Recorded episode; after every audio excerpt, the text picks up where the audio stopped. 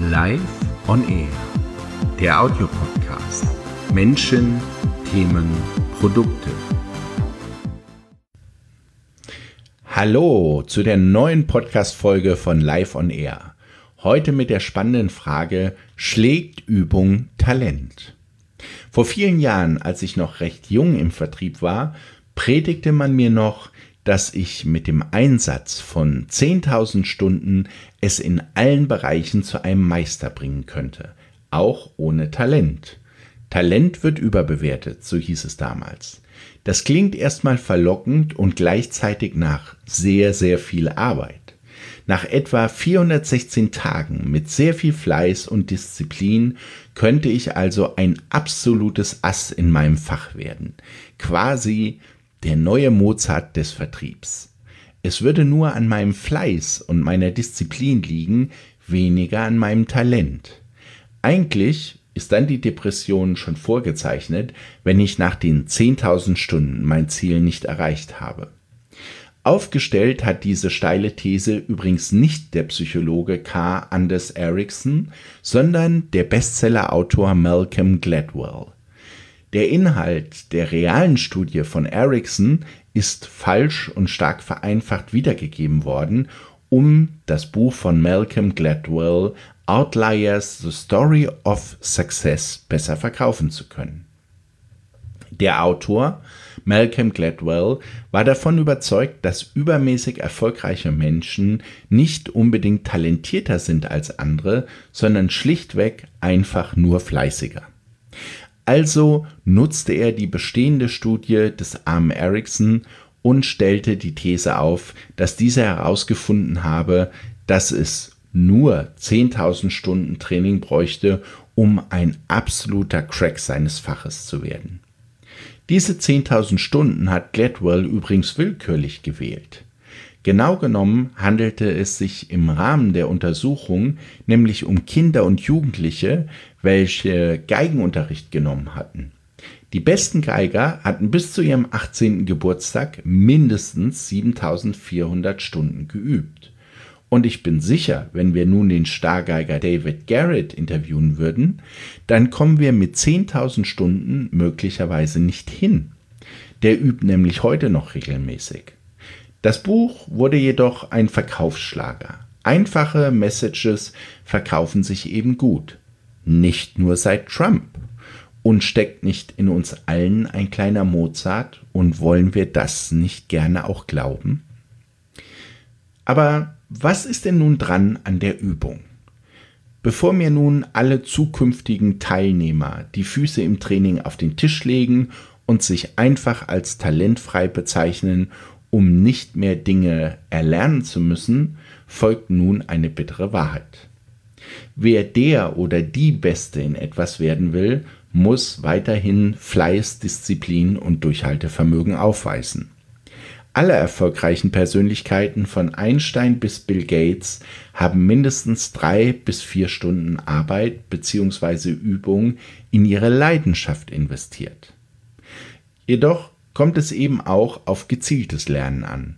Es braucht eine Vision oder Leidenschaft, Zielstrebigkeit, eine Menge Training und bei den absoluten Überfliegern eben auch einen frühen Start.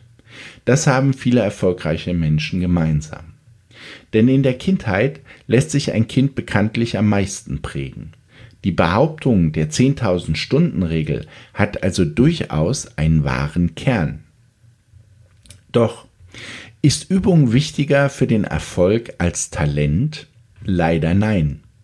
Übung ist wichtig, aber eben nicht wichtiger als Talent. Konkret bedeutet das, dass scheinbar jeder Mensch mit 10.000 Stunden oder mehr Übung ein Experte seines Fachs werden kann, unabhängig davon, ob er über ein spezielles Talent verfügt oder eben nicht. Jedoch bedeutet es nicht, dass diese Menschen dadurch tatsächlich besser werden als ein talentierter Mitbewerber mit demselben Grad an Fleiß.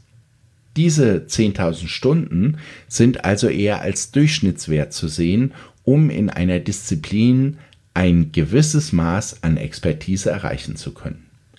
Die Krux bleibt eben nur, dass es eben auch Experimente gab, in denen Teilnehmer auch schon in kürzerer Zeit in der geprüften Disziplin deutlich besser waren als die anderen mit einer Vielzahl von Übungsstunden. Also scheint Talent keine unwesentliche Rolle zu spielen, wenn ich Experte oder Meister meines Fachs werden möchte.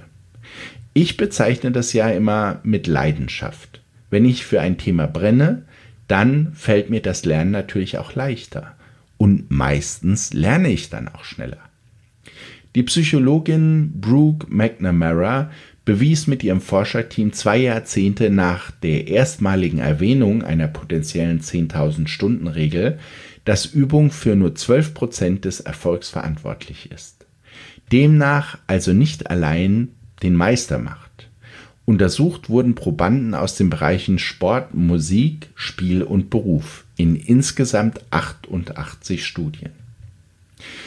Das Forscherteam wollte herausfinden, wie viel Einfluss Übung auf die schlussendliche Performance hat. Die überraschenden Ergebnisse lauten wie folgt. Ohne Übung wurde niemand gut in seinem Bereich. Bei den Spielern macht Übung einen Unterschied von 25 Prozent aus. Im sportlichen Bereich waren es immerhin noch 18 Prozent, bei der Musik waren es nur noch 4 Prozent und im Beruf hat Übung nur zu einem Prozent Einfluss auf die Performance und damit auf den Erfolg. Somit ergab sich im Rahmen der Studie ein Durchschnittswert von 12 Prozent. Übung hat also nur 12 Prozent Einfluss auf die Unterschiede zwischen der Leistung unterschiedlicher Menschen bei derselben Tätigkeit. Platt gesagt, Talent ist ein wichtigerer Erfolgsfaktor als Übung. Und zwar deutlich. Ganz ohne Übung geht es allerdings eben auch nicht. Also doch die Füße auf den Tisch und Talent freigerufen, wenn etwas nicht direkt funktioniert? Nope. Das ist nicht des Rätsels Lösung. Wir haben noch nicht über die Erfolgsfaktoren gesprochen, die nötig sind, um es zu einem Meister seines Fachs zu bringen. Ausschlaggebend für überdurchschnittliche Leistungen ist also viel Talent gepaart mit ein bisschen Übung. Es sind jedoch nicht die einzigen Erfolgsfaktoren. Wer in einer Sache überdurchschnittlich erfolgreich werden möchte, muss stattdessen noch weitere Eigenschaften mit sich bringen. Das Rezept, um wirklich ein Meister seines Faches zu werden, lautet demnach wie folgt. Talent, Übung, Intelligenz, ein überdurchschnittliches Arbeitsgedächtnis, um die Dinge schnell zu verarbeiten, ein früher Übungsstart, bestenfalls in der Kindheit, und eben auch die Persönlichkeit.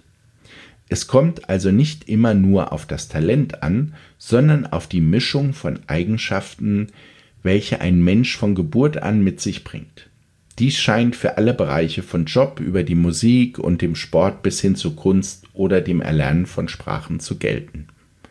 Seine eigene Persönlichkeit herauszufinden, um gezielt nach seinen individuellen Talenten zu suchen um diese dann anschließend durch Übungen zu perfektionieren, scheint also ein zielführender Ansatz zu sein.